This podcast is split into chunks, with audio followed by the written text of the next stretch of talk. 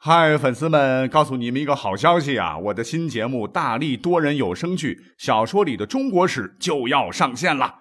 想要了解新节目或者跟我互动聊天，赶快来加入 VIP 粉丝群，入群二维码就在本期节目的声音简介中。你也可以添加我的小号，拼音大历史加三零三 D A L I S H I 三零三，然后拉您入群，我在那儿等你。管他正史野史。这里只有大历史，大力讲的历史正在播出。欢迎收听本期节目。最近呢，我也是拿着手机来看连续剧吧。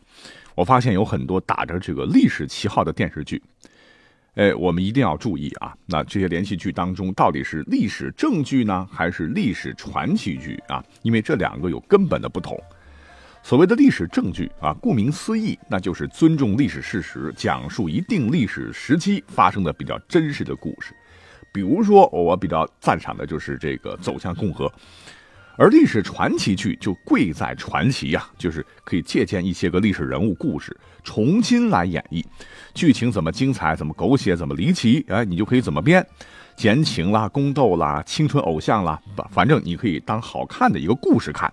但是真实性那就不那么重要了，所以呢，在历史传奇剧当中啊，我们会发现有一些历史上真正在历史上出现的一些历史人物呢，很可能就会被编剧根据剧情需要，呃，怎么来吸引眼球啊，然后就往那里编，往往会把他们编的跟历史上真实的他们相差甚远，要么就是有些历史书上评价不高的人物，很可能会被漂白。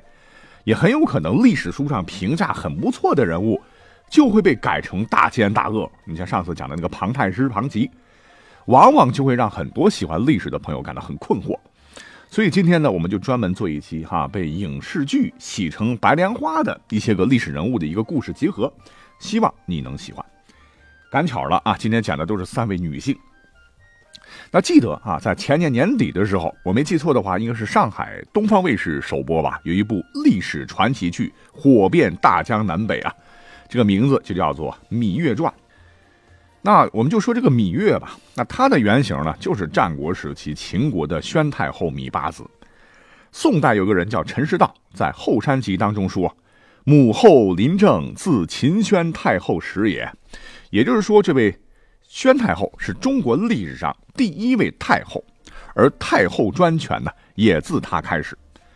那她呢是统治秦国长达三十六年之久，功劳非常大，使得秦国当时得以东夷地若诸侯，常称帝于天下，天下皆西向其手。也就是说，一个弱女子能把大秦上上下下的男人治的是服服帖帖，让战国六雄对秦国俯首帖耳，那靠的就是。这个宣太后，她超高的政治手腕，所以她绝对称得上是历史上与吕后、武则天、慈禧太后等并驾齐驱的一个狠角色。当然，这部分是电视剧描写的基本是准确的啊。但是呢，在这个电视剧当中啊，把这个芈月哎演成了一个聪明贤惠啊、十分清纯的女子，显然是艺术加工了啊。要是那样的性格，在男权社会的古代。能搞政治吗？你还是个弱女子啊！所谓是欲成大事，必须心狠手辣，否则就会被政治搞死嘛。哪有什么清纯可言呢？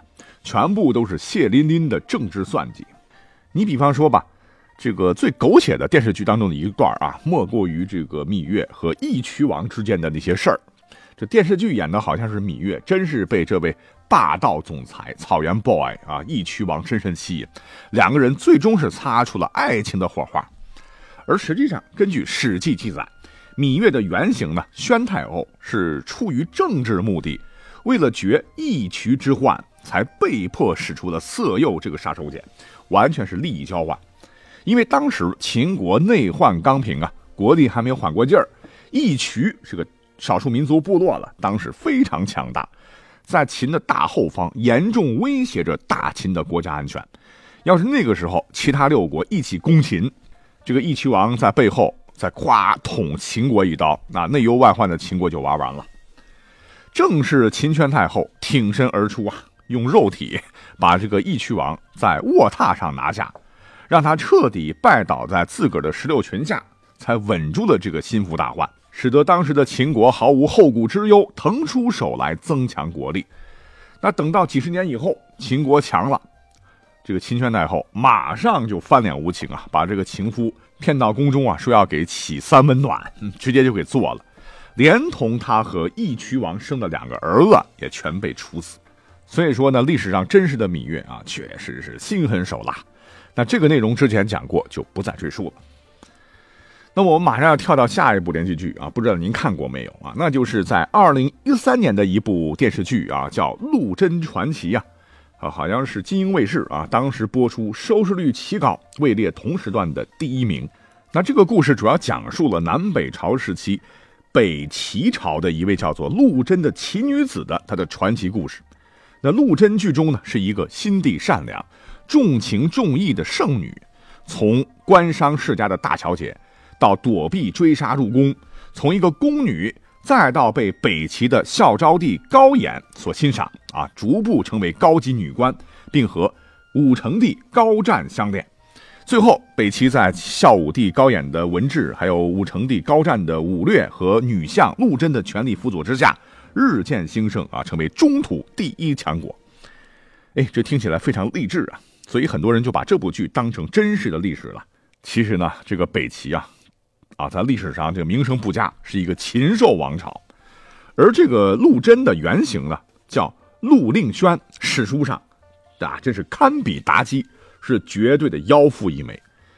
那历史上这个陆令轩最初呢，是以奴仆的身份进宫了，确实进宫了，但不是电视剧演的那样，而是因为她老公当时有罪被杀了，她受到了牵连而被迫进的宫。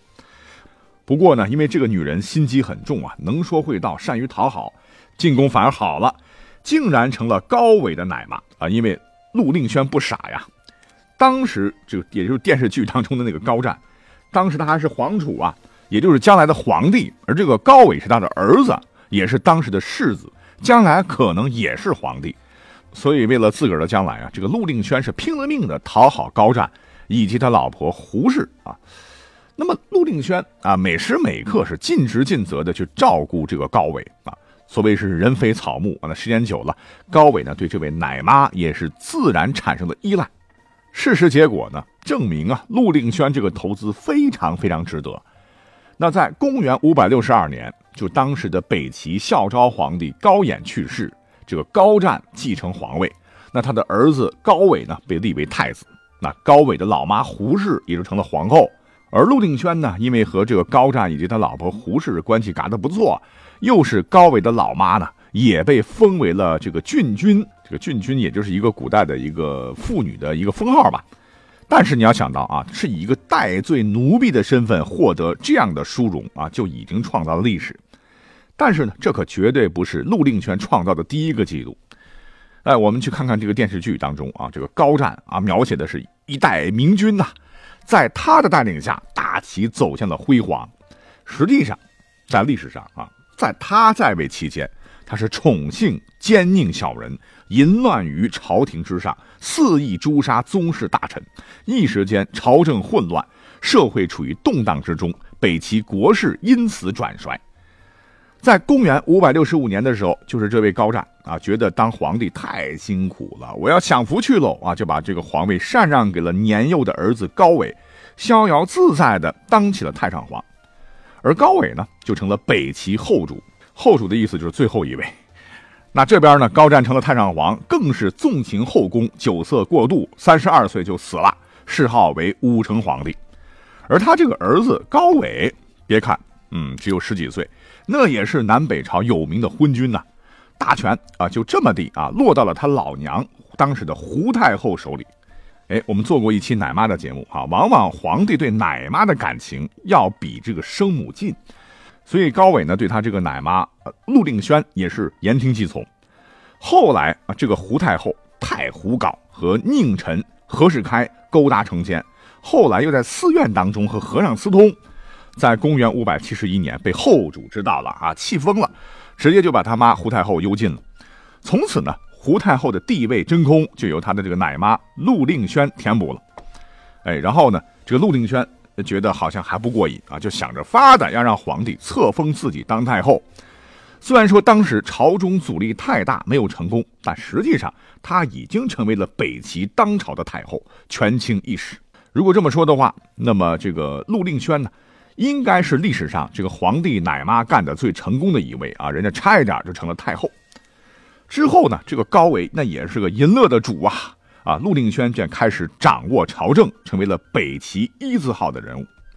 但是他和前头说的这个芈月那可比不了啊，没有什么政治才能，导致朝纲崩坏，人心浮动。再加上当时的周大举进攻啊，这个齐回天无力，就彻底玩完了。陆定轩啊，看到自己大势已去，就拔剑自刎啊，享年七十二岁。所以你看看啊，这哪里是电视剧里的那个心地善良哈、重情重义的陆贞呢？啊，分明就是野心家啊！所以是死不足惜。那好啊，既然说到了电视剧，我们接着往下讲。我必须要说一说啊，十几年前的一部神剧吧，叫《大明宫词》啊。当时啊，真是万人空巷，争着去看呢。实话实说啊，我也真的是看了这部电视剧长大的。里面这个少女时期，周迅演的太平公主是机灵。活泼啊，很有灵性，惹人喜爱。我个人觉得是周迅演的最好的一个角色了。陈红演的长大后的太平公主啊，是一个为了得到圆满的爱情而被爱情所伤的一个苦命女人啊，身在帝王家，不得已卷入了政治斗争，最后生无可恋，上了吊。可是呢，当爱好历史的我们去翻看史书的时候，就会发现，原来我们记忆里的美好青春都被骗了啊。那历史上真实的太平公主啊，确实是唐高宗和武则天之女，唐中宗和唐睿宗的胞妹。那么为啥叫太平公主呢？不是因为她是飞机场，而是这个封号呢和当时的少数民族可汗有关。那根据史料记载，在公元六百七十九年，吐蕃曾向大唐请求和亲，点名就要这个当时才十二三岁的太平公主。这个武则天呢舍不得啊，这个女儿她很疼爱呀，就自导自演让这个公主出家当了女道士啊。然后呢，武则天就为公主修建了一座道观，名为太平观。这个太平就是她的道教名号，哎，这才有了她日后的这个名号。哎，很遗憾，这个史书呢并没有记载太平公主的名字，这跟这电视剧演的可不一样啊。那后人们是根据《全唐文代皇太子上史表》一文认为。那太平公主的本名应该叫做李令月，名字起得非常美啊，而且长得也绝对不是周迅、程红那样的亭亭玉立，而是根据《旧唐书·太平公主传》的记载，这个太平公主的长相是丰硕、方额广仪啊，意思就是方额头、宽下巴、体态丰满啊，也算是唐代时期的美人吧。因为从小呢，他是极受父母兄长，尤其是母后武则天的宠爱，权倾一时啊。那太平公主当时也被称为几乎拥有天下的公主。可是这个太平公主一点不满足，除了这个找男宠啊啊乱搞啊，直逼他妈武则天，手段那更是五花八门啊，把男宠啊然后往外送啊，主要是送给他亲妈武则天和老妈一起开创了共享经济新模式。而且还公开抢啊，抢别人所爱，不管对方是不是有老婆有孩子，凡是被他看上的，通通收进府，连当时上官婉儿的情人也被他抢过。那么在这个电视剧《大明宫词》里边呢，这太平公主和李隆基啊，哎呀，这一段姑侄关系描写的那个美好啊啊！最后啊，这个太平公主为了让天下归于平静，最后选择了上吊自尽。而实际上，历史上这个太平公主非常的凶狠毒辣，政治上野心勃勃。那，比如说在公元七百一十二年，唐睿宗李旦退位成了太上皇，由李隆基正式登基成为唐玄宗啊。哎，这个太平公主就非常不爽啊，在次年准备发动叛乱，要自个儿取而代之。只不过是天佑大唐被李隆基先发制人，是诛尽党羽。第二年被李隆基赐死于家中。否则啊，他就成了武则天第二了哈。如果他成功，那李家的大唐王朝就真毁了。所以总体来看，这太平公主在历史上就是一个失败的野心家啊，成王败寇吧，是不值得唏嘘的。总之啊，我在这里呢，也不是特别要讲一些历史类的这个电视剧拍的不好啊，相反，我觉得他们拍的都非常好，都非常值得一看。那么我们这期节目只是来讲讲其中的几位真实的历史人物故事啊，让大家伙知道，历史呢是历史，影视作品呢是影视作品啊，千万不要混淆。尤其是现在一些喜欢追剧的小朋友啊，千万不要当了真，觉得历史人物就是里边演的啊，那我做这期节目那就白做了，是吧？好，感谢您收听本期节目，我们下期再会。